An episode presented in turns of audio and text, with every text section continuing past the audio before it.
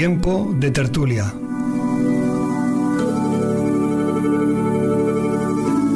Actualidad, cultura y espiritualidad.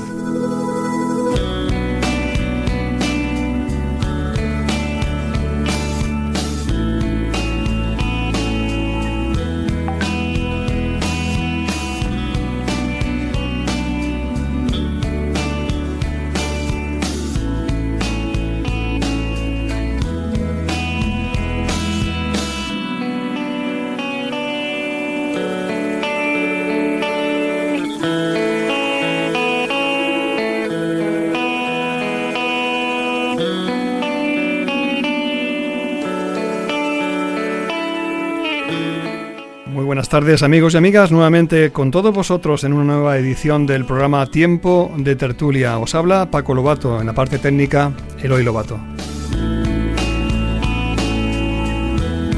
Y nos encontramos una vez más en directo transmitiendo desde los estudios de Voz de Vida Radio en Sabadell, Barcelona.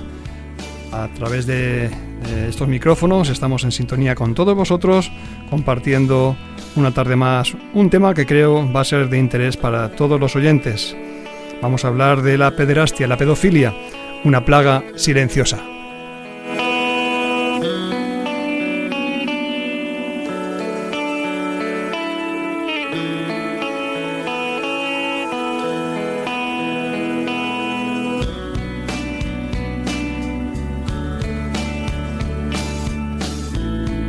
Queremos también saludar a las diversas estaciones de radio NFM que transmiten el programa en directo y a todos sus oyentes como son Onda Paz en Barcelona y también Gospel FM en Alicante.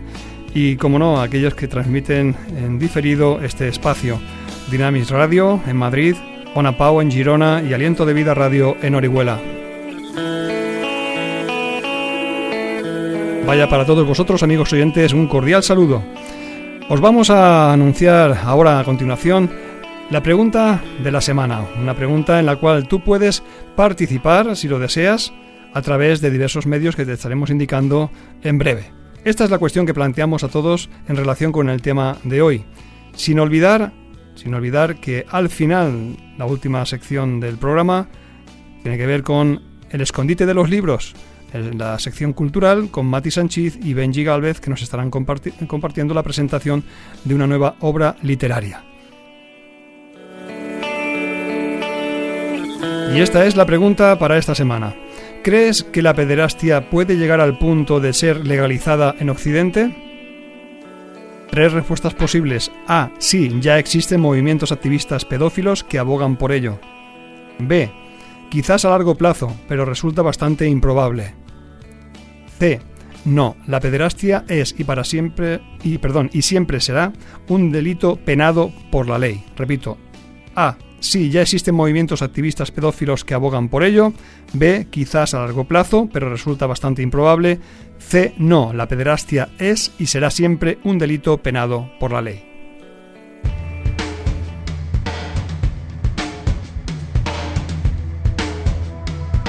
Participa en tiempo de tertulia.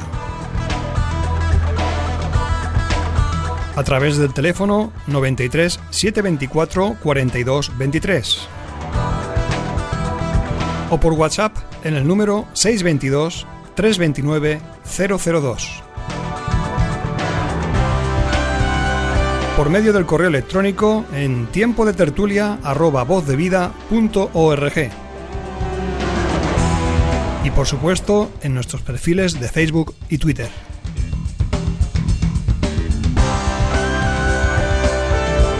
Tiempo de tertulia. Participa.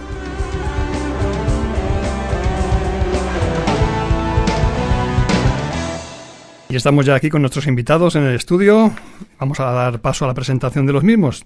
Los tres son pastores de distintas congregaciones y ambos, y todos ellos, perdón, tienen una responsabilidad pastoral que están ejerciendo actualmente. Tenemos aquí a mi izquierda a Fran Cegarra. Buenas tardes, Fran. Buenas tardes, Paco. Bienvenido. Muchas gracias, contento de arrancar nuevamente. Claro que sí, estamos contentos de tenerte con nosotros. Fran, tú has sido uno también de los colaboradores habituales en el programa y en muchos años ha estado aquí también en tertulia con todos nosotros. Gracias, Fran. Paco Palomino también. Hola, buenas tardes. Buenas tardes, eh, pastor en Granollers. eh, aquí con nosotros acompañándonos también una tarde más. Gracias, Paco. Y un placer estar y volver a engancharme con vosotros. Claro que sí. Bienvenido. Y tenemos a un nuevo contertulio con todos nosotros aquí también, el pastor Samuel Vázquez. Buenas tardes, Samuel. Buenas tardes. Muy bienvenido también, gracias por estar aquí en el programa. Gracias por invitarme. Y compartir con nosotros. Tanto Fran como Samuel son pastores en Sabadell y como he dicho, el, Paco Palomino es pastor en Granollers, en la ciudad de Granollers. Así que, sin más, vamos a dar en breve, ahora mismo, en un instante, inicio ya a nuestra tertulia.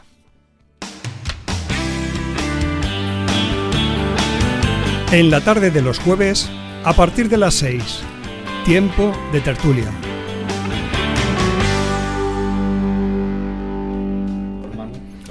Bien, estamos en familia. Me decía Paco, para puntualizar bien, él está eh, pastoreando en la localidad de Canovellas. En la localidad de Canovellas, que está junto a Granollers. Está tocando Granollers, pero bueno, mm, como Granollers quizás sea la población más conocida, disculpa la omisión. Muy bien, pues ya, sin más demora, vamos a dar inicio a, a nuestra tertulia, como he dicho. Pederastia, una plaga silenciosa. Ese es el título del programa de hoy. Realmente este tema está muy conectado con el que ya eh, estuvimos tratando la pasada semana, el tema del bullying y el ciberbullying, que son también precisamente todos estos temas formas de violencia, de una manera o de otra. Y en el caso concreto de hoy, una violencia específicamente dirigida hacia los menores.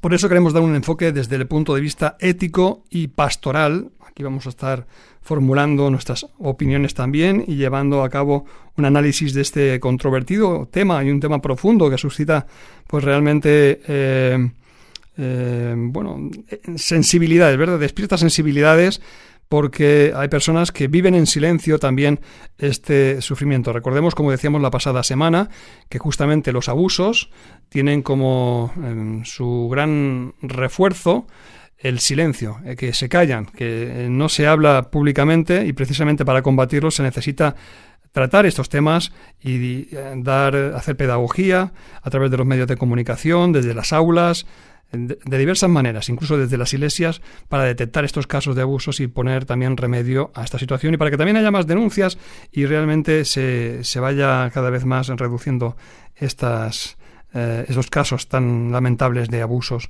de menores, en este caso. Bien, Vamos a comenzar definiendo lo que es la pederastia y la pedofilia. Creo que todos tenemos claro lo que es este concepto. Es la relación eh, sexual eh, con niños y o niñas, lo que conocemos comúnmente como el abuso sexual infantil. No solo físico, también es psicológico. Eh, ya veremos después, posteriormente, cómo esto también influye. Me gustaría que comenzáramos, si os parece bien, con la especificación, es decir, que definamos que el abuso sexual no se limita al contexto de, fuera de la familia, porque a veces tenemos esta sensación, ¿verdad? Sino que muchas veces hay casos de pedofilia, de abuso sexual dentro del seno de la propia familia. ¿Es así? Fran, ¿qué te parece? Bueno, realmente las cifras lo dan como eh, un dato válido y ah, con el agravante de ya no solamente ser un espacio de donde se da con más frecuencia, sino con el agravante de ser alguien que tendría que estar representando otra figura para el niño, como puede ser un tío, un primo, un abuelo, un padre. O, eh, entonces, claro, el agravante o el daño eh, todavía queda una huella mucho más profunda y dolorosa. Claro, porque en teoría estas personas que abusan de menores en el seno de la familia deberían de brindar protección, cariño, eh, confianza y seguridad, ¿verdad? Pero eh, muchos niños son abusados. Imagínate todo lo que se rompe ¿no? en el mundo de un niño cuando se, se, cruza una línea de esas. Es dramático. Inimaginable. Hay una frase eh, que, bueno, un comentario que hizo Cornelius Plantinga, que él es un respetado teólogo protestante, hermano del filósofo Alvin Plantinga, quizá alguno de vosotros tengáis alguna, algún conocimiento de ellos. Pues este eh, teólogo dice unas palabras que creo que nos hacen reflexionar. Paco, eh, Samuel, ¿qué, os parecen? El padre que abusa sexualmente de su hija la envenena, pues destroza toda la estructura de respeto propio que consolida su carácter. Esa niña quedará llena de vergüenza e ira hacia su pérfido padre y hacia la madre que consintió el pecado. Será una persona doliente a causa de su yo perdido e inocente. Por todo esto es muy probable que al crecer la niña abusada abuse de sus hijos o que agreda a su propio sistema nervioso con grandes dosis de alcohol o que repetidas veces se case y divorcie. ¿Qué os parece esa reflexión? Eh, es cierto, es decir, eh, hay muchas circunstancias que, que, van a hacer que la persona que es abusada sienta que, que se le ha faltado el respeto y se le ha perdido el respeto. Más que eso, es, es ver al prójimo como alguien del cual puedes abusar. No, no, es entendible por parte de nosotros que somos padres eh, entender que, que, alguien pueda abusar de sus hijos. Pero teniendo en cuenta eh, que el hombre está totalmente depravado en su manera de pensar y ve al otro como alguien a quien, de quien abusar o sobre el que eh, ejercer eh, dominio, y en este caso pues se produce. Y las consecuencias o las secuelas son, son tremendas para, para esa persona. Hay quien consigue perdonar. Evidentemente nosotros proponemos que, que con el Señor se puede. Pero pero hay muchas personas que viven con esas secuelas de por vida y eh, sí que es verdad que están eh, condenados en alguna manera a repetirlo, ¿no? Porque también es lo que vieron, es lo que aprendieron uh -huh. y no saben cómo salir de eso. Eh, conocemos muchos casos de este tipo y sabemos que, que es difícil eh, salir. Hay que tener mucha voluntad y hay que tener ganas de decir si sí, quiero salir de esta situación y sobre todo no repetirlo a veces se consigue, no solamente en, en, en, la pederastia o la pedofilia, también en otras circunstancias a veces no se quieren repetir los mismos patrones. Lo que pasa que es verdad que esto deja una secuela, una huella muy, muy profunda en el corazón de, de aquel que lo sufre. Sí, yo estoy totalmente de acuerdo y además en, en, todos estos años nos ha tocado, yo creo que todos los que estamos en la pastoral nos ha tocado vivir muchas experiencias de, de jóvenes que llegaron a, este país o jóvenes incluso de este país que cuando se les pudo administrar un poquito más a fondo, pues lo primero que salió a flote fue que fueron abusados desde la niñez y, y, y, lo más sorprendente, era algo que yo desconocía, por supuesto, antes de llegar a la, a la pastoral, era de que eh, en un 70, un 80% son los mismos mm, tíos, primos, eh, y aquellos que entran, que están en el círculo familiar, que son de confianza, y ya no solamente con, con niñas, sino también con, con niños. Uh -huh. ¿no?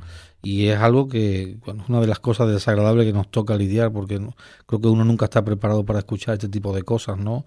Pa incluso padres con, con su propia hija, de dejarla embarazada dos y tres veces y nadie en el ámbito familiar ni en el ámbito social ser capaz de hacer absolutamente nada. O sea, cosas escalofriantes, uh -huh. pero que son reales y que sé que en algunos lugares eh, los niños están totalmente desprotegidos y no tienen. Uh -huh. Entonces, si aquellos que deberían ser nuestros protectores y los que nos enseñen un patrón de amor son los que abusan de nosotros, pues obviamente las heridas que dejan en el alma muy uh -huh. difíciles de sanar, a no ser que el Señor, que todo lo puede, cuando uno perdona, uh -huh. pues, pues sane ¿no? y restaure. De hecho, yo he conocido uh -huh. personas que han sido totalmente sanadas y no han repetido ese ciclo hacia los hijos. ¿no? Pero bueno, el camino no es fácil.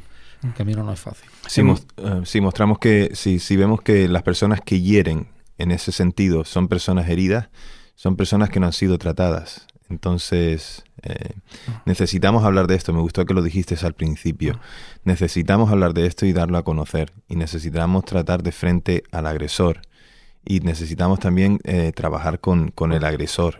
Porque, claro, evidentemente hay que restaurar a la persona dañada. Pero evidentemente también hay que trabajar con la persona que daña uh -huh. para que no vuelva a cometerlo. Eh, una vez que se descubre, uh -huh. lo normal es que, es que vaya a algún tipo de centro, algún tipo de, de terapia.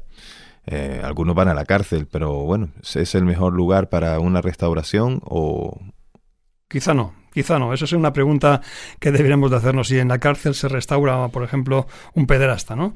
Pero naturalmente hay unas leyes que creo también que pueden contribuir si se endurecen y, y no como vamos a estar viendo a través de diversos artículos de prensa que parece ser que cada vez están siendo más laxas y que hay colectivos que están mm, buscando que esas leyes sean más, más suaves cada vez hasta que sean consentidas la, las relaciones con menores. Ahora no estamos diciendo nada extraño ni nada, nadie se asuste porque es así como lo vamos a estar confirmando a continuación con una serie de artículos.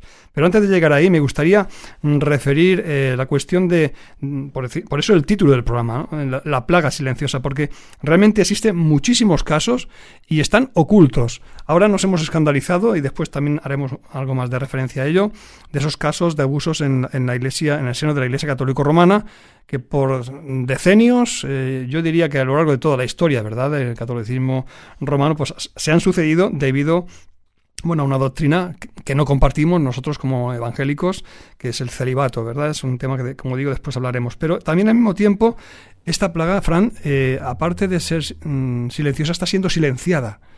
Es decir, no, no, no, se le presta la atención que se debería o la gente no quiere, le da vergüenza por distintos factores, ¿no? Tratar estos temas, si han sido abusados. Bueno, yo creo que se da muchos elementos. Por un lado, nuestra sociedad eh, cada vez pues, va abocada a una oscuridad más en cuanto al tema moral. Eh, la hipersexualización de nuestra sociedad pues tiene que ir bajando las líneas para que realmente todo pueda entrar en el encaje que ella busca. Entonces ahí luego tú abordaremos un poquito más este tema, pero por ahí también hay un elemento de silencio. Y luego está el, el tema que realmente eh, pues queremos mirar hacia otro lado porque es una también es una, una expresión de nuestra propia eh, naufragio moral y social de nuestra sociedad que realmente se esté dando eso. Y una de las cosas que no le gusta al hombre es realmente eh, mirarse a sí mismo y reconocer su propio fracaso.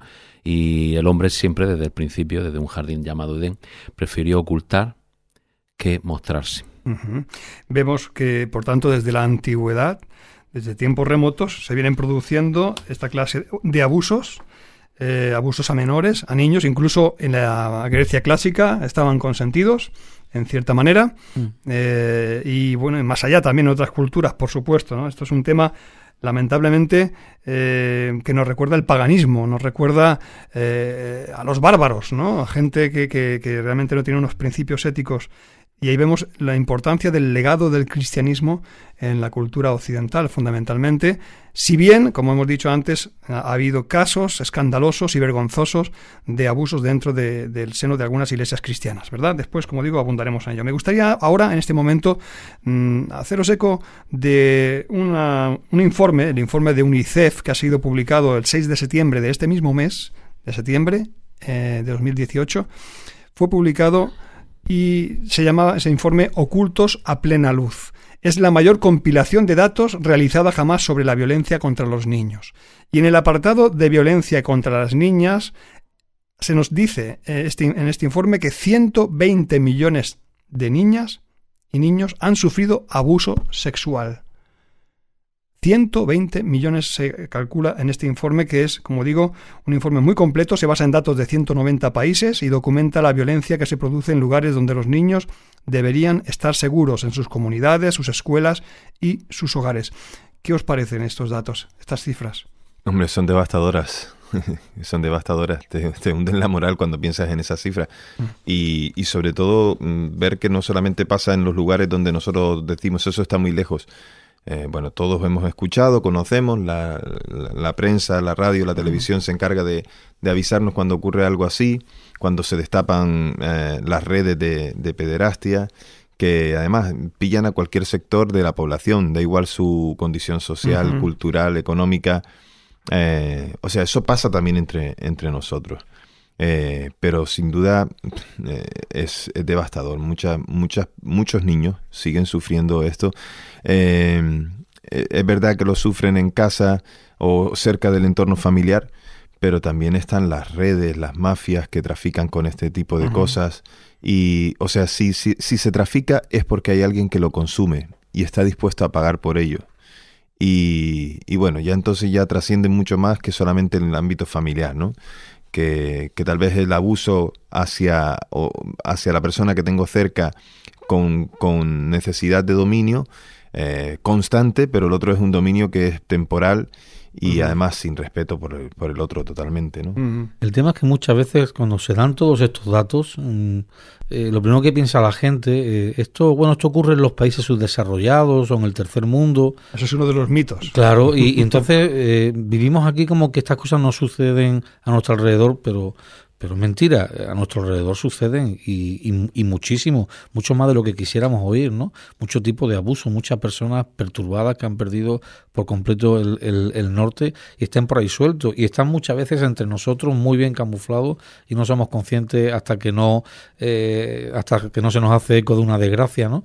Pero no es algo que esté tan tan lejano, ¿no? Y cuando yo veía las estadísticas eh, no sé si serán muy actuales o no, pero del de, abuso, por ejemplo, en Estados Unidos, hablaba de un 27% o algo así, pero es que luego veía algunas estadísticas de nuestro país y hablaba de, sobre todo las chicas, de un 22% de, de, de, las niñas habían sufrido algún tipo de abuso sexual. Y en los chicos un 15, un 16%. Entonces, cuando te pones a ver esas cantidades, tú dices, es una barbaridad. en, realidad estamos casi a la cabeza, no somos, no es algo que, no, que, que nos esté mirando de lejos, es algo que lo tenemos en la vuelta de la esquina. Sí, sí. Eh, tenemos un tema eh, siguiendo en la línea, pero para no irnos, eh, porque el tiempo se nos va a volar, ya lo veréis. el papel de Internet en, esa, en la relación con este tema, en relación con el tema que estamos abordando. hay una serie de casos, hablamos de abusos, pero no cabe duda que las redes sociales e Internet están incrementando ese número de abusos exponencialmente. Por ejemplo, los casos de sexting, ¿no? El sexting es eh, la exposición eh, de, imágenes eh, del cuerpo desnudo semidesnudo a través de, fotografías, de vídeos. Pues dice un artículo de La Vanguardia del pasado 17 de marzo de este año, 2018, más de la mitad de los jóvenes han enviado fotografías eróticos sexuales alguna vez siguiendo una tendencia que se avanza y ya empieza hace 10 años. Es decir, más de la mitad de los jóvenes se están exponiendo eh, a ser abusados sexualmente porque esas imágenes van a la red y, luego ya sabemos cómo se usa, ¿no? O sea, hay gente que camufla sus perfiles, se hacen pasar por amigos y cuántos casos eh, de, abusos ha habido precisamente por, por exponerse los expertos dicen que hay que educar porque detrás llega el acoso, la extorsión o la violencia de género. Increíble también, ¿verdad? Sí, bueno, y un rejuvenecimiento del, del tema del consumo de, de sexo con niños porque al llegar las redes, al llegar a internet y el acceso a, todo tipo de, imágenes y a todo tipo de, contenidos, aparte no solamente eh, de fotos, también vídeos y un montón de cosas, eh, por la red cada vez que leí que cada vez que, que se enciende un ordenador hay 750.000 posibilidades de que te entre algún tipo de documento o que puedas acceder a algún tipo de documento que tenga que ver con, pornografía, incluida infantil. Entonces, em, eso hace que las personas que acceden, en su mayoría mucha gente joven, claro, porque el problema siempre ha existido, eso lo dijimos desde el principio. El problema siempre ha existido. El, donde, donde se agrava es en el acceso, en la posibilidad de, eh, de verlo y de que, claro, pues que llegue a gustar o que llegue a, a querer consumirlo. A veces la curiosidad, eh, pero bueno, la curiosidad también puede llevar a un, a un, a un error en esto. Eh, hay informes de los delitos telemáticos de la Guardia Civil que dicen desde el año 2007 que esto es así, que la juventud es la que más accede a este tipo de contenido, porque también es la que primero accedió a los contenidos de internet y bueno pues todo lo que se lo que se habla de, de cosas de, ordenadores, de meterse en informática y demás, los jóvenes son unos fieras, unos hachas para eso. Entonces, todo eso también ha, perjudicado muchísimo. Hay también, eh, hablando en esta misma línea de Internet, una serie de símbolos que utilizan los pedófilos para atacar e identificarse y que todos deberíamos conocer. Una serie de símbolos, lo voy a mencionar ahora, también aparece en Cribeo, que es la sección cultural de la vanguardia.com, y ahí eh, los padres especialmente deben de estar alerta, también los tutores eh, y gente que esté cerca de, los niños, trabajando con ellos. Naturalmente que en España ahora hay una legislación muy restrictiva. Para poder trabajar con niños es necesario tener un certificado expedido por el Ministerio de Justicia que te autorice a hacerlo y que certifique que no tienes antecedentes penales. Eso está clarísimo. ¿eh? Aquí incluido en las iglesias, ¿eh? incluido las los pastores y maestros de escuela dominical, etcétera. Bien, esto es un tema también aparte. Pero eh, por ejemplo, eh, aquellos pederastas que quieren niños utilizan, por ejemplo, un cuadro grande dentro de un cuadro pequeñito. Es una imagen así de como si fuera un, eh, triángulo, perdón, un triángulo, triángulo, grande dentro de un triángulo pequeñito. Aquellos que les agradan las niñas, pues es un corazón grande y dentro otro corazón pequeñito. ¿Vale? Son símbolos que han adoptado, y luego aquellos que quieren niños o niñas, sin importar el género, la mariposa, ¿verdad? Y tienen cada uno de un color, un ala de un color. Son signos también que eh, en Internet podemos distinguir algún perfil, alguna en Facebook o lo que sea, que esos son señales de que eh, están eh, esas personas tienen quizá una tendencia pedófila y son avisos en el camino. Lo cual muestra que estamos muy desinformados. Sí, sí, pues esto todo lo deberíamos conocer. Y aquí eh, realmente esto se hizo público a través de Wikileaks. Porque FBI, es que la información que se da es del FBI, que FBI ya tenía detectados este tipo de símbolos y no los hizo públicos hasta que Wikileaks los hizo públicos también, luego ya lo confirmó FBI, ¿no? Pero es interesante tener todo esto presente y saber de que es necesario actuar. Actuar porque eh, de otra manera los niños que son indefensos, que son eh, muchas veces son mm, pues eh, totalmente débiles ante estas, estos depredadores sexuales, muchos son depredadores sexuales, pues realmente eh, pueden padecer serias consecuencias. ¿Qué más? tenemos aquí un aspecto muy interesante, si os parece, avanzando en el tema. Vamos rápido porque el tiempo nos apremia. El tema de la pedofilia y de la pederastia está muy vinculado también a, determinadas creencias religiosas o se conecta, se relaciona con las creencias religiosas de, algunos, mm, de algunas profesiones de fe.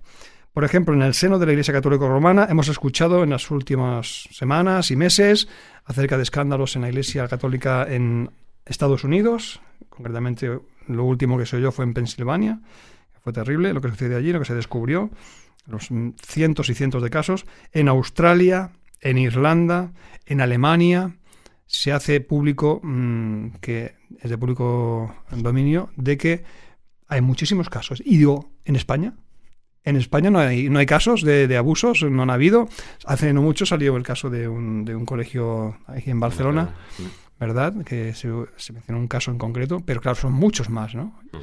¿Qué os parece? El caso de un profesor de gimnasia, creo, que, creo que era. Sí, sí. Bueno, pero España creo que de momento no se ha cazado a ninguno, pero de haberlos ha tenido que haber a lo largo de la historia, seguramente. Muchos hacen referencia a la época de la guerra civil y tal, ¿no? Es una, es una página negra, ¿verdad? Que naturalmente no nos vamos a regodear en esto, pero es triste de que dentro del propio cristianismo suceda. Yo digo, esa doctrina del celibato no tenía que ser replanteada, haciendo un análisis entre nosotros, en el seno de la Iglesia romana.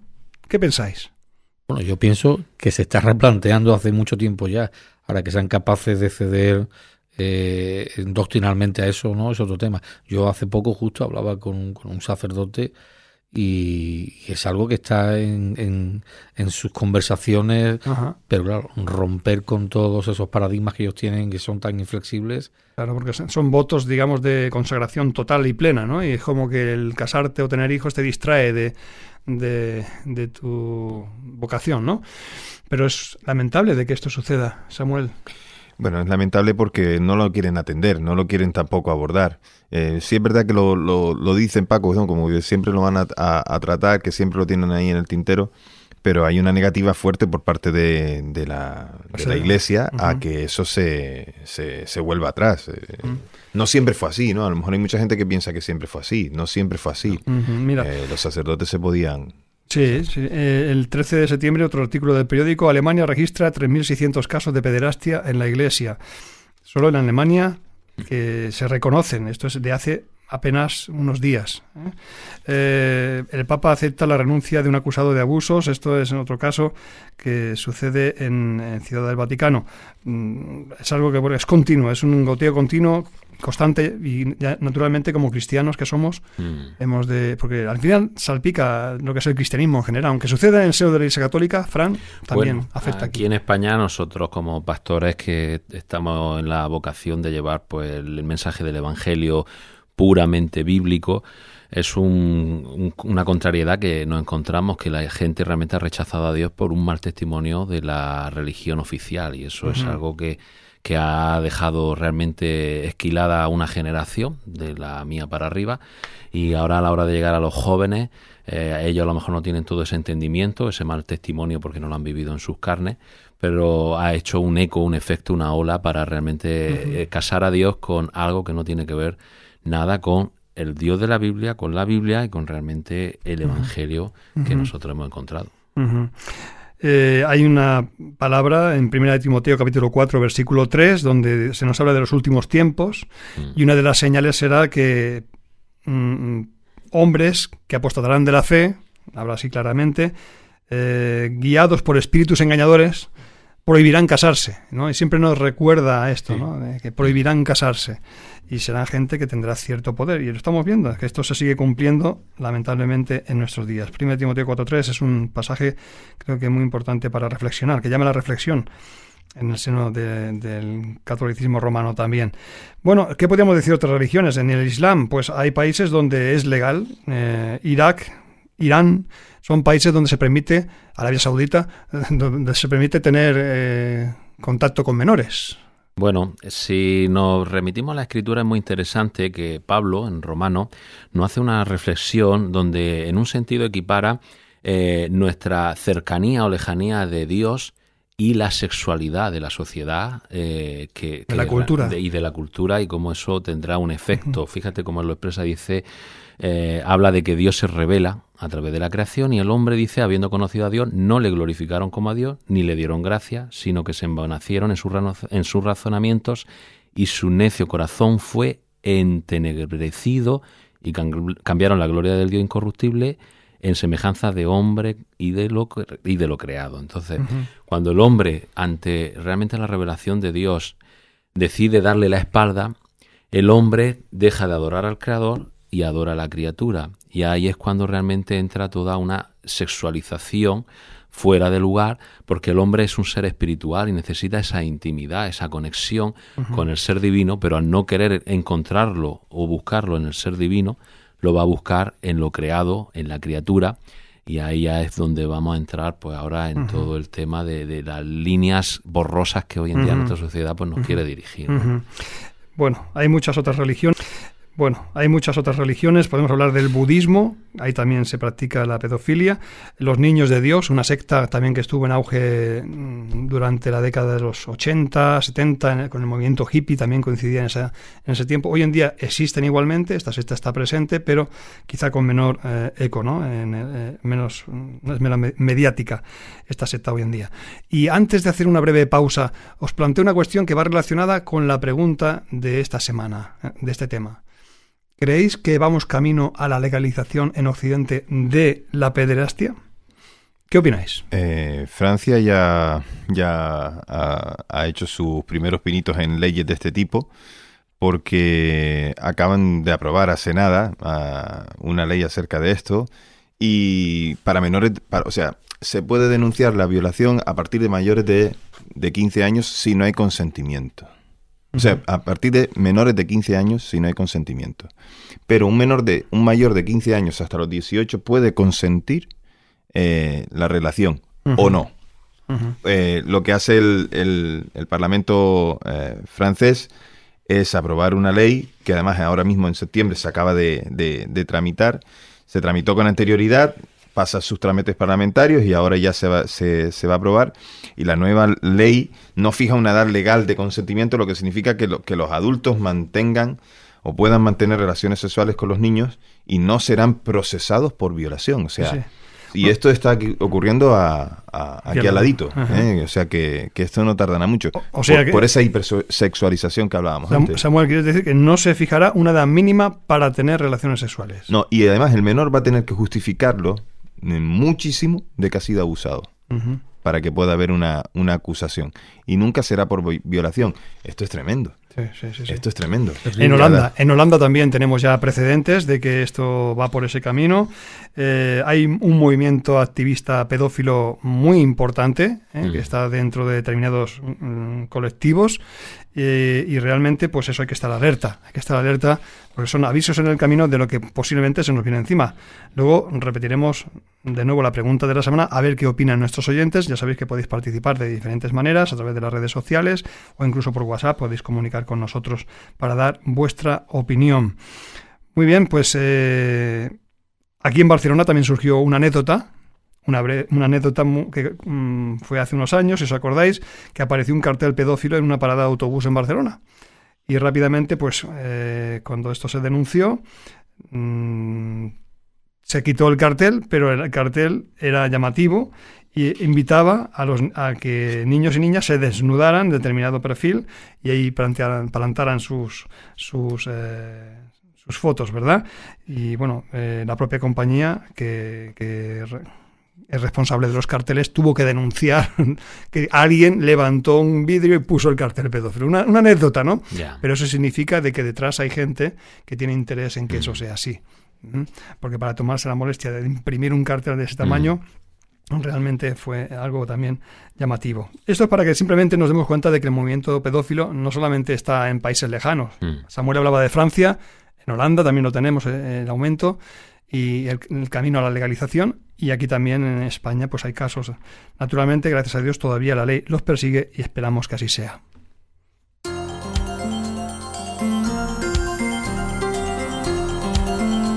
Sintoniza cada jueves a partir de las 6 de la tarde Tiempo de tertulia. Actualidad, cultura y espiritualidad.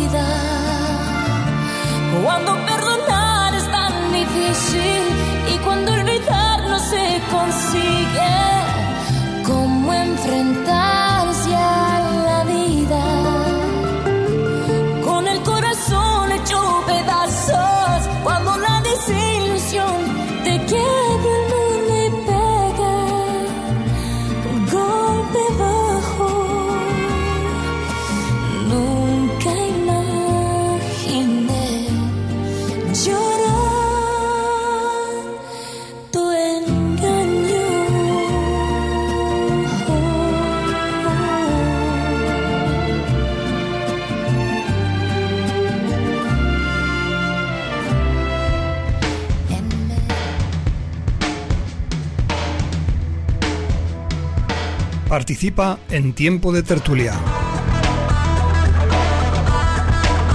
A través del teléfono 93 724 42 23. O por WhatsApp en el número 622 329 002. Por medio del correo electrónico en tiempo de tertulia y por supuesto en nuestros perfiles de Facebook y Twitter.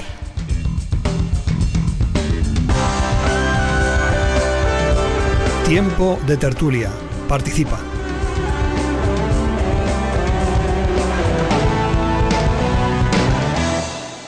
Y esta es la pregunta de la semana eh, vigente. ¿Crees que la pederastia puede llegar al punto de ser legalizada en Occidente?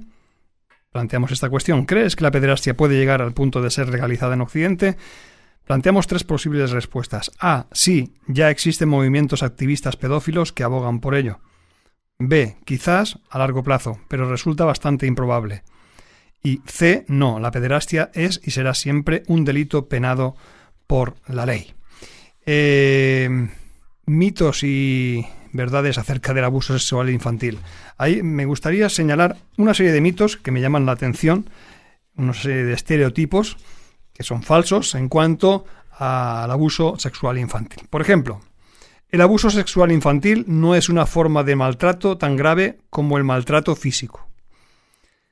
O el abuso sexual, al igual que la violencia hacia la infancia en todas sus formas, es un problema de las clases bajas. Creo que de esto hemos hablado también antes.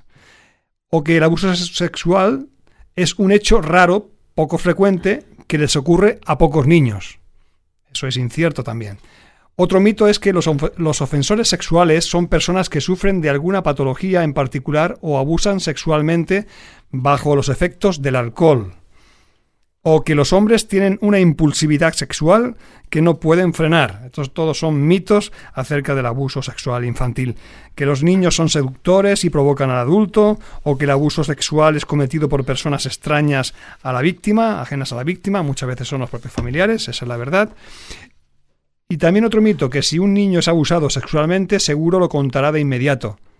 Por supuesto que no es así. En la mayoría de los casos. Tardan muchísimo tiempo en decirlo, si llegan a decirlo. Luego, el mito de la ausencia de secuelas del olvido y la adaptación. O el mito de los niños que son poco, cre- poco creíbles, fantasean y mienten, ¿verdad? Eso también es un aspecto serio. O el mito de que el niño muestra sentimientos positivos hacia el ofensor, entonces es imposible que haya habido abuso. Si un niño no muestra animadversión o rechazo hacia él, en otras palabras, pues eh, no se va a detectar ¿eh? y enseguida pensamos que no, que, que la relación es buena. Un último mito, el abuso sexual que ocurre dentro de las familias es una cuestión privada, que debe quedar en el seno de la familia. ¿Qué os parecen estos mitos, Frank? Hombre, porque están fuera de... son mitos. Pero la gente que se lo cree, mucha gente lo piensa, ¿eh? Ya, pero es lo que hablábamos al principio, es un tema pues tan concreto, ¿no? Y tan puliagudo y tan denunciante que, que nos cuesta a veces pues mo- eh, confrontarnos a nosotros mismos y, y el fracaso de nuestra sociedad. Entonces, eh, me venía mientras te escuchaba el- la pregunta que hace el salmista, ¿no? Eh, si son movidos los fundamentos. Entonces, ¿qué ha de hacer el justo? Eh, y nos estamos encontrando realmente a la pregunta también que hacías del programa de hoy, pues yo di, yo, yo mi respuesta es sí. Tristemente, con todo el dolor de mi corazón, creo que sí, que, que vamos hacia esa dirección de la legalización y de una familiarización social de todo esto, con todas las consecuencias que todo eso luego traerá, porque imagínate lo que hoy estamos viviendo a nivel social en cuanto a la sexualidad, los divorcios, la- el naufragio de la familia, con una generación que no tuvo que estar tan afectada en ese sentido. Hoy en día escuchaba en junio un artículo sobre los pornos nativos, ¿no? Niños de 8 o 9 años ya que están teniendo acceso a una cantidad de pornografía dura. Entonces todo eso trae traumas, secuelas. El ser humano no está preparado para que la sexualidad se presente en su vida hasta realmente no haber alcanzado una madurez emocional, física y espiritual. Me gustaría que habláramos, sí, Paco. Tú, tú decías acerca de, lo- de los mitos que hay gente Sí. que se lo cree. Yo, más que hay gente que se lo cree, yo veo que es la excusa perfecta que los agresores sexuales suelen buscar para justificar las acciones que están haciendo. ¿no? Muchas de las cosas que tú dices, yo se las he escuchado a personas de, de- de justificar sus acciones y decir, no me puedo creer que una persona en, su- en sus cabales, en su sentido común, sea capaz de creerse esta mentira. Entonces, mm, más que mitos son excusas eh, que, que se buscan el agresor para, para justificar su, su vicio, su, inclina- su inclinación hacia, hacia la agresión sexual. Quisiera que habláramos de las víctimas del abuso en primer lugar, luego hablaremos de, los abusadores eh, en estos minutos finales del programa. Estamos en la recta final, nos quedan apenas 15 minutos. Y me gustaría que habláramos de, las consecuencias que tienen ellos, consecuencias psicológicas de, ser abusados eh, y que padecen estos niños, como por ejemplo el estrés, la ansiedad, eh, ese miedo, esa ira contenida, ¿verdad? ¿Qué sensaciones, qué La, la sentimientos? imposibilidad de relacionarse con incluso con los demás. Mm. eh, o incluso, bueno, llevarles a otro tipo de conductas sexuales eh, que, que no son acordes a lo que realmente esperaríamos de un niño o una niña. Entonces, ese, ese sentido de querer descubrir, de querer, de, de verlo todo como ya que, como que no hay límites. Pero la persona que, que fue, que fue abusada siempre tiene la posibilidad de, de perdonar si el Señor está en su corazón. Si Mm. tiene al Señor en su corazón, tiene la posibilidad de perdonar y tiene la posibilidad de, de restaurar la relación con, con la persona porque Cristo ayuda a que esas relaciones se puedan, se puedan recomponer. Pero evidentemente es todo un trabajo, un proceso. Tiene que haber también un reconocimiento de, la- de parte del abusador, de reconocer el daño que, que ha provocado. Y, y bueno, ponerlo, ponerlo en evidencia. Antes hablabas de ponerlo en evidencia o, o que se pueda contar o no. Hay gente que lo vive en silencio, incluso ya cuando hayan pasado tiempo y que nunca nadie lo sabe, incluso personas que están casadas y que su pareja o su cónyuge no saben que fueron abusados. Simplemente lo guardan en silencio por la vergüenza, por el que dirán. Mm. Eh, en- evidentemente eso entra del ámbito, Mm. dentro del ámbito de lo privado. Cada uno puede es libre de, de- de- de decirlo o no decirlo, Pero es necesario decirlo. pero es necesario Es decirlo. Yo necesario, es que, sí. yo creo eh, creo que, que si no esto va a afectar hasta la propia relación en el matrimonio, Sí, en, en el ámbito sexual, en el ámbito emocional, eh, bueno, y en muchas otras eh, cuestiones, ¿no? Hay consecuencias muy serias y creo que por tanto es necesario sacar a la luz. La confesión de- dentro de nuestro ámbito es, es fundamental para uno poder ser libre de una atadura o de una situación que le impulsa a, a- a repetir ese ciclo. Si no hay una confesión y un arrepentimiento, difícilmente va a ser capaz de salir de ahí, ¿no? Pero eh, en la experiencia, claro, yo, yo no he tenido experiencia con casos de personas no creyentes, sino que mm, las víctimas, por decirlo de alguna manera, que me he ido encontrando en estos años han sido eh, precisamente chicos jóvenes que eh, fueron abusados de, chicos y chicas, ¿no? Que fueron abusados de pequeños, y una cosa que yo veo que es un patrón que se repite es el tema con la autoridad. Claro, cuando esto ha ocurrido, la violación o el abuso ha ocurrido dentro de un ámbito familiar, esas personas suelen tener un problema con la autoridad. Y claro, uno, nosotros ejercemos un lugar de autoridad y llega un momento que uno no entiende quizás estas reacciones o este rechazo de la persona hasta que descubres que detrás de todo eso ha habido, ha habido un abuso y cuesta, cuesta a veces años eh, poder ganarse la confianza de quizás demostrarle que tú no eres su padre o su tío o su primo que intentó abusar. Son secuelas. sanar eso. Son secuelas. son. Hay un tema, hay un conflicto con la persona que está en autoridad casi siempre. y por eso decía antes que las relaciones se ven afectadas porque no saben relacionarse, no Exacto. pueden, no pueden, porque cualquier persona a su alrededor, pues, aunque hayan pasado años, puede ser una amenaza, puede ser alguien que le recuerde. La sospecha. Sí. La sospecha. El recuerdo, ¿no? Ese también es otro, otro agravio que tienen estas personas que han sido abusadas. El recuerdo que les viene, esas imágenes, ¿no? Esas escenas y el dolor que revivirlo constantemente, el daño psicológico que ello comporta y además, además el tema de su autoestima, que ha sido totalmente eh, la dignidad, ¿no? Claro. De un niño ha sido atropellada, Frank. Mm, la verdad que eh, me vienen tantos casos por la pastoral Mm. y luego al también al trabajar pues en el sector social pues eh, de- de- detrás de muchas adicciones eh, pues descubres que hay eso hay un- un- una historia de vergüenza de dolor. Y, y la verdad que no me imaginaría abordar estos casos si no es a través del- de la buena noticia del evangelio no del poder del evangelio porque en, e- en el evangelio estas personas pueden encontrar eh, a ese Dios que realmente les trae consuelo, ese Dios que realmente en una cruz se entregó pues, para darle un nuevo corazón, un nuevo nacimiento, una nueva oportunidad, el poder para perdonar algo como esto, porque no es de ella perdonarlo o de él, sino es de el poder de Dios en una vida Ah. para poder ejercer ese perdón. Y es un empezar de nuevo, ¿no? Y, y- y también he visto tantos casos de restauración y, y que han podido realmente reconciliarse incluso. ¿no? Y mostrar la misericordia que ellos encontraron también. Muchas veces hay, puede haber víctimas que tienen un mal concepto de Dios como padre, precisamente porque por supuesto. relacionan Eso cuesta mucho. cierto. eso su, su- daño, ¿no? el dolor que tienen con el padre. Pero queremos decir que Dios es amor, que Dios Claro, naturalmente es perfecto. pero y- cuando descubren al padre que entrega a su Mm. hijo por nosotros, como no a- ante esa verdad acercarse a ese padre, ¿no? Que Mm. fue capaz de sacrificar a su propio hijo en una cruz, que nos va a hacer de daño a nosotros, ¿no? Si por nos amor, acercamos a por él. amor. Bien, eh, el abusador. Samuel señalaba al comienzo también que es necesario trabajar con el abusador, la persona mm, hacia la cual también muchos dirían, bueno, pues que se muera en el infierno, que se Mm. pierda, no tiene perdón de Dios. Esas son expresiones que utilizaríamos utilizaríamos hacia, naturalmente, hacia personas que han cometido este, este delito. Pero eh, detrás de ellos hay un perfil psicológico también, hay, hay un trasfondo espiritual, hay muchos pedófilos eh, que solo encuentran satisfacción sexual en mantener relaciones con menores, es decir, ya Mm. con adultos no tienen ninguna satisfacción sexual y cada vez a más, a más, a más, porque la pornografía y también la pederastia son eh, eh, prácticas que conllevan mm, cada vez más aberraciones y, y más cosas más, más serias, ¿no? Eh, esa reiteración del abuso, esa, esa situación. Samuel, ¿qué puedes decirnos de ese perfil del abusador eh, con esa actitud compulsiva?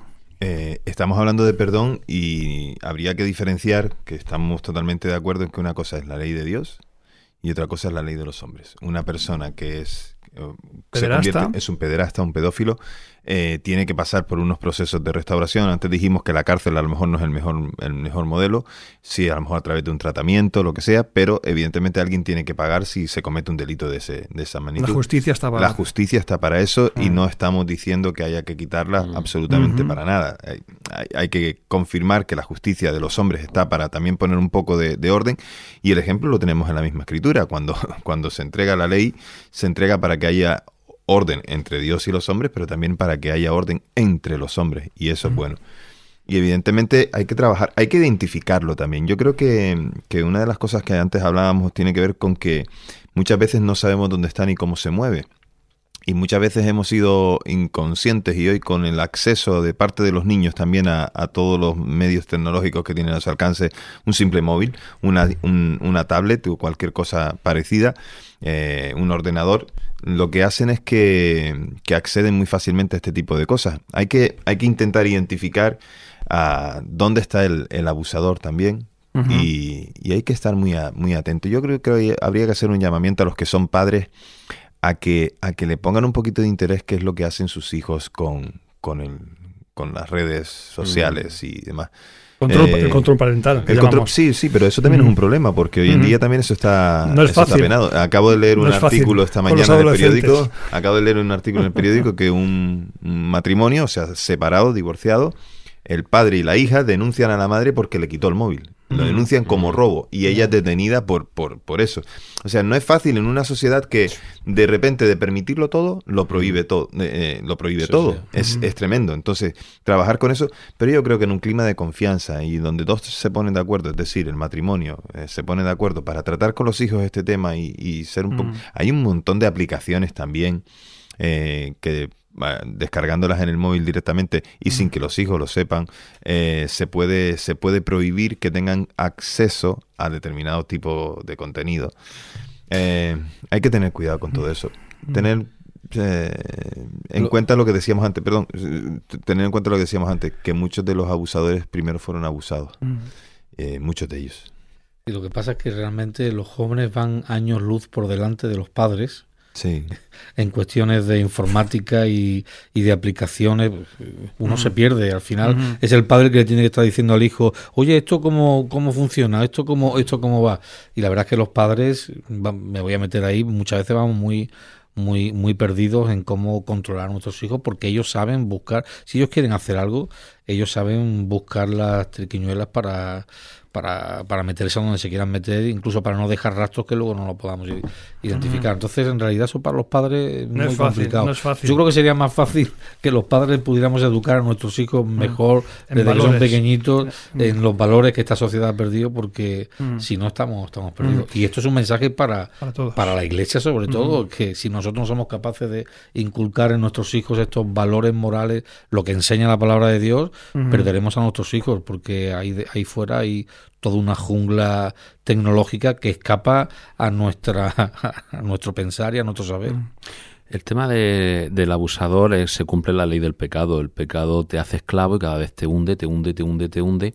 Y tengo un amigo que trabaja en la Policía Nacional en el departamento de, de delitos eh, de pornografía, Sexuales. sexuales. todo este tema, y él se dedica a arrestar y a, y él me contaba la cantidad de veces que cuando llegan a hogares donde pues, comparten archivos, eh, hombres que, o, donde han abusado, estaban deseando ya que los encontraran, eh, porque estaban viviendo un mundo de, de- de prisión, de, de cárcel, de, realmente presos de, ellos mismos, de sus pasiones tan profundas y sabedores del mal que están haciendo y no poder controlarse, que eh, deseaban ya que, que alguien los pudiera parar y, Mm. y poder parar, ¿no? Entonces, eh, bueno, creo que aquí también eh, nosotros desde nuestra pastoral y desde la esperanza del Evangelio, es lo que estoy de acuerdo con lo que decía Samuel en cuanto a las leyes, pero también si un eh, abusador se arrepiente, pues Mm. también debemos de mostrarle no la salida a esa prisión que él también está viviendo. Naturalmente. Eh, factores de riesgo, como hemos dicho, que pueden prevenir el abuso.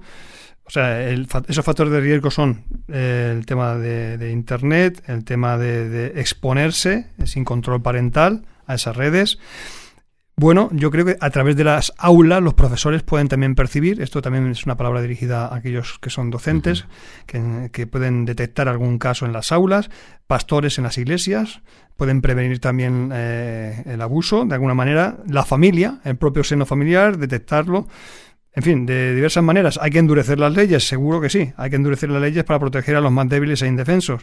Y la importancia también de implementar dinámicas de comunicación y relacionales que permitan detectar los casos de abusos entre los niños. Es decir, hay, determinadas dinámicas que puedes llevar a cabo con niños y a partir de ellas, eh, con técnicas psicológicas y demás, se pueden también detectar esos casos. Indicadores físicos, conductuales y también, como hemos dicho, psicológicos que nos pueden llevar a, de- a saber que un niño está siendo abusado. Y naturalmente hay que actuar. Hay que seguir esos procesos de detección, de diagnóstico, de diagnóstico pero también intervenir. No quedarnos en, en la teoría y decir, incluso es delito. Si a- a un pastor sabe de que alguien está siendo abusado eh, o alguien, suf- una mujer sufre maltrato igualmente, debe denunciarlo. Esto también hemos de saberlo, que por ley es así recortes eh, de prensa que nos hablan de la fatiga que hay en la empatía, en, en simpatizar, en identificarse con el dolor ajeno. Esto nos demuestra también de que la gente cada vez es más insensible. Mm. Hablábamos de ello también la pasada semana en cuanto al bullying. Y bueno, si uno sufre, pues a mí el sufrimiento no me afecta y lo, y lo dejo, ¿verdad? Y luego recordar también de que son muy pocas las denuncias de abusos sexuales que se denuncian, eh, que llegan a, a los tribunales, que la mayoría se esconden. Queremos ir terminando. Nos quedan nada, eh, apenas tres minutos para concluir y quisiera que bueno cada uno de vosotros tuvierais un tiempo también para que eh, a modo de conclusión pudierais decir unas palabras finales. Samuel. Bueno, que es una realidad, no lo podemos negar, que eso está, eh, podemos estar más informados o menos, animamos a que la gente se informe, a que conozca, a que sepa, yo por lo menos animo a que los padres se involucren más con sus hijos en ese sentido y, y también, bueno, pues apelamos a, a lo que ya hemos hablado, a la misericordia de Dios para, para, para el abusado y para el abusador pero también eh, la necesidad de una restauración, una, una restauración. Así que, bueno, eh, nos queda estar, adver- estar advertidos, pero también actuar. Paco. Yo te doy, te doy gracias porque seas capaz de abordar este tipo de temas en, en el programa de radio, porque al mismo tiempo de que podemos informar a los demás, incluso a nosotros también nos viene bien para, para escudriñar un poquito cómo está la sociedad, porque eh, de verdad que el mundo evangélico en este tipo de cosas veo que muchas veces estamos años luz, estamos muy perdidos. Y si nosotros no somos capaces de alumbrar un poquito a la gente que está en nuestra congregación acerca de esta realidad, difícilmente nosotros somos las personas que Dios está usando para, para traer la voz de Dios a los púlpitos y, y Dios siempre se ha interesado por los problemas sociales de la, de la comunidad y nosotros no podemos vivir ajenos ajenos a ellos, ¿no? Entonces, de verdad, gracias porque a mí me ha hecho bien el Mm. poder mirar estadísticas, informarme, ver que es una realidad. Uno siempre sabe que es una realidad, pero quizás no lo ve, No te acercas tanto. claro, no lo ves como que lo tienes tanto en el patio de Mm. tu casa, ¿no? Y, y abordando este tipo de temas nos damos cuenta de que también en la pastoral nos queda mucho trabajo por hacer, que no simplemente es eh, escuchar a la persona cuando ya ha sido víctima, sino que poder ayudar a algunas personas que no caigan en ese tipo de Mm. error, ¿no? Bueno, al hilo de la pregunta del programa de hoy, eh, la advertencia es que si nuestra sociedad se dirige hacia esto y lo normaliza, habremos llegado al colapso de nuestra Mm. sociedad como la historia lo demuestra. Pero Mm. hay una oportunidad y desde aquí pues aprovechar para hacer un llamado a, a abusadores, a abusados, a toda la sociedad, a que realmente eh, la pregunta que hacía el salmista, si se mueven los fundamentos que ha de hacer el justo, pues el justo debemos de decir que hay en la palabra de Dios, en el Evangelio y en Dios una oportunidad para que realmente nuestra sociedad pueda ser perdonada, transformada y cambiada. Como cristianos entendemos claramente que Dios desaprueba las relaciones sexuales con menores. Totalmente. Eh, eh, desaprueba el incesto de por sí, queda bien claro, bien reflejado en, en la ley de Dios, en la ley mosaica, y vemos que Dios quiere que el pueblo suyo, su iglesia, viva también como un referente.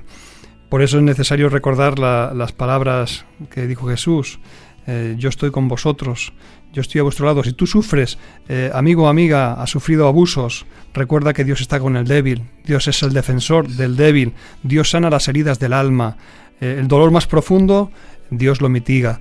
Y si tú has sido una persona que ha abusado de otras, reconcíliate con Dios, pide perdón a Dios, en la medida de lo posible restituye ese daño hecho.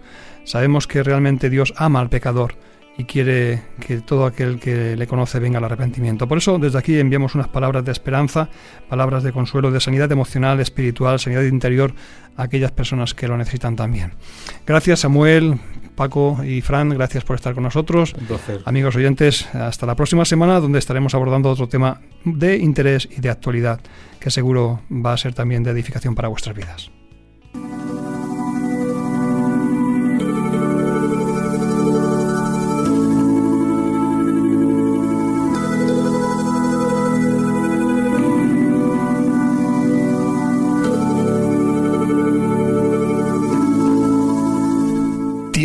De tertulia.